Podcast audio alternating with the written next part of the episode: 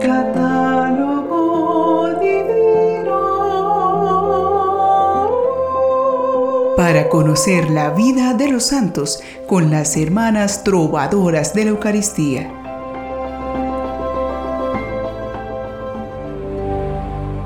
Un saludo fraterno de parte de las hermanas trovadoras de la Eucaristía, quienes oramos por cada uno de ustedes para que sigan encendidos en el amor a Dios. Confíen mucho en que sus esfuerzos por hacer la voluntad de Dios valen la pena. Recuerden que Dios los mira como un padre y valora cada pequeño detalle en el que ustedes se esmeran por hacer el bien. En este hermoso día de la solemnidad de todos los santos, nuestra iglesia nos invita a recordar nuestro llamado a la santidad. No solo estamos llamados a tener fe, estamos invitados a ser santos.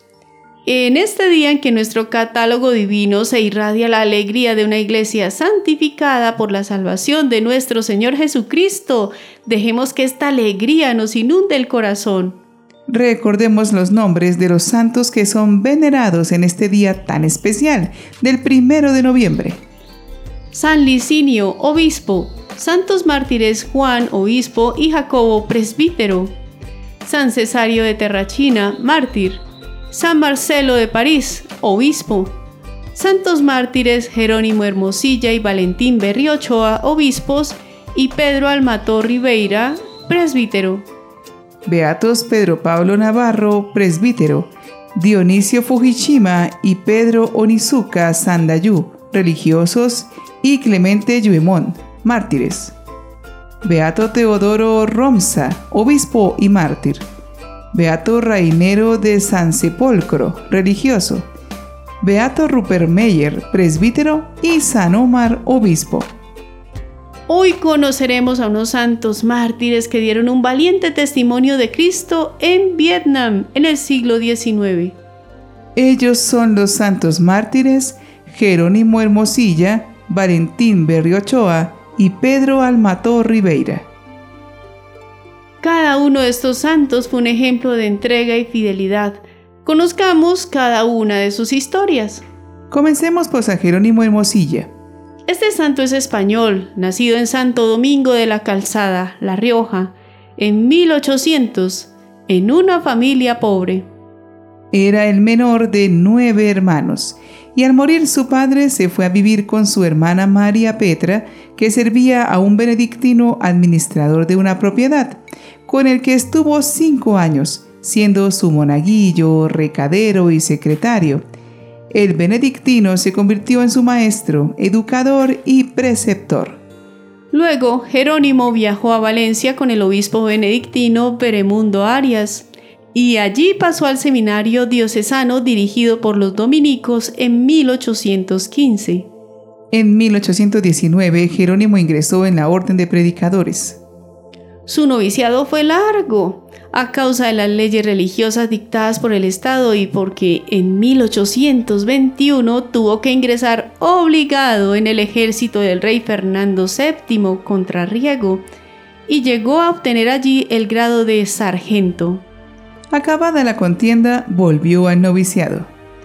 Profesó en Valencia en 1823.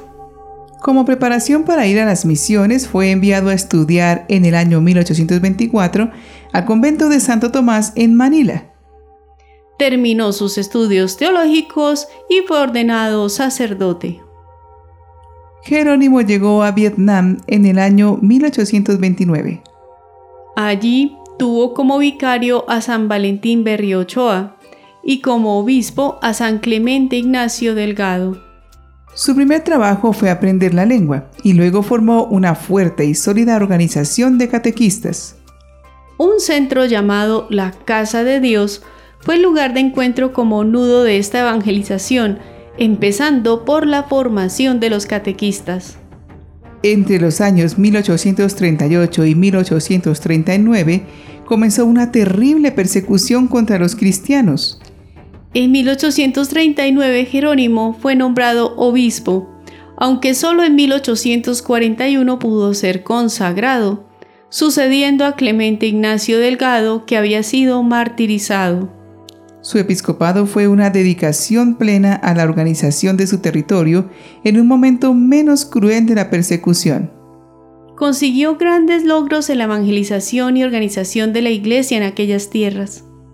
Con el nuevo rey vietnamita Tutuk, arreció de nuevo la persecución y Jerónimo tuvo que vivir la clandestinidad. Pidió ayuda a San Valentín Berriochoa y a San Pedro Almató. Los tres cayeron prisioneros a causa de la denuncia de un joven que se quería vengar de su padre y lo denunció de amparar a los misioneros. Conozcamos ahora un poco acerca de estos compañeros de Jerónimo. Empecemos por San Valentín Berriochoa. Valentín nació en Elorrio, Vizcaya, en el año 1827, de familia devotamente cristiana. Su padre era carpintero. En su niñez y juventud fue cercano a las monjas dominicas de su pueblo, donde servía en su capilla como acólito y ya desde entonces tuvo admiración por el carisma dominico. Durante su adolescencia trabajaba como carpintero al tiempo que estudiaba. Le gustaba el folclor vasco y tenía dotes musicales. En 1842, escuchando a un misionero, se despertó su vocación sacerdotal. Luego, con la ayuda de otro presbítero a los 18 años, ingresó en el seminario de Logroño.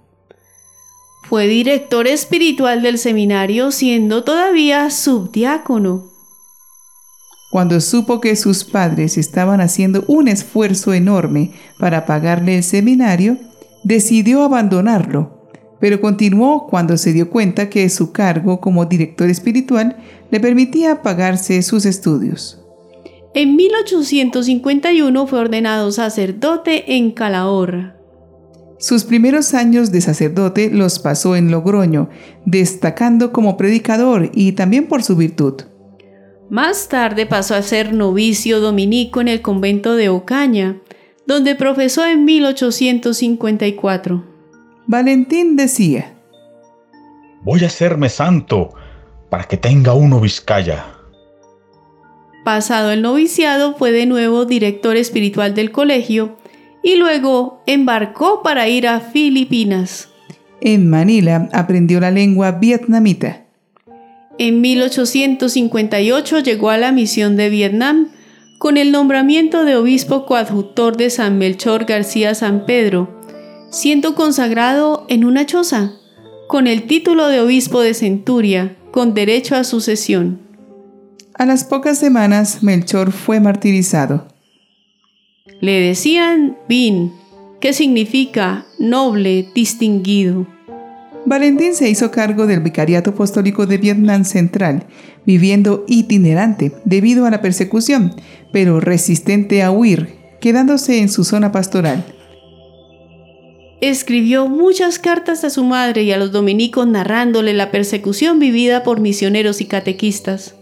Después de tres años de trabajo apostólico, en el año 1861 ocurrió su detención. El tercer santo que nos presenta nuestro catálogo divino es Pedro Almató Rivera. Nació en San Feliu de Sacerra, Barcelona, en el año 1830. Ingresó en el seminario de Vic, donde fue un estudiante dedicado. Allí coincidió con San Antonio María Claret, quien le animó a ingresar en la Orden de Predicadores. En 1847 ingresó en el convento dominico de Ocaña, que era el único convento abierto de España en una época de cierres, porque era el único que se dedicaba a formar misioneros para Oriente. Fue enviado a Manila para completar los estudios y recibir el sacerdocio. Durante dos años ayudó en otras parroquias mientras aprendía las lenguas orientales. En 1855 fue enviado a Vietnam como misionero, aunque sabía de la persecución religiosa. No pudo misionar a plenitud porque enfermó, conformándose con realizar su apostolado en una zona bastante tranquila. Cuando Jerónimo Hermosilla fue nombrado obispo del vicariato, lo nombró su ayudante, y en adelante su vida se unió a la de su obispo en huidas y correrías. Murió rezando el rosario. Fue el más joven del grupo de los mártires dominicos de Vietnam. Así fue el martirio de los tres misioneros. Francia y España habían enviado tropas a Tonkin que sometieron a las tropas vietnamitas de Tu Duc, que se vengó en los misioneros. Jerónimo fue apresado en la barca de un pescador que lo protegía, junto a su inseparable catequista, San José Guyen Dui Can. Todos, cargados de cadenas, llegaron a la capital del reino. Los tres misioneros fueron encerrados en una jaula de 1,20 metros de altura. Días después fueron decapitados a espada en Hai Duong. Era el primero de noviembre de 1861. Fueron canonizados en el año 1988 por San Juan Pablo II. Su festividad universal se celebra el 24 de noviembre junto con los 117 mártires del Vietnam. Oremos pidiendo valor para irradiar nuestra fe con obras. Concédenos, Señor, que nuestras oraciones nos sirvan de alegría y ayuda para que al celebrar la fiesta anual de los santos mártires Jerónimo Hermosilla y compañeros, imitemos su constancia en la fe. Por nuestro Señor Jesucristo. Amén.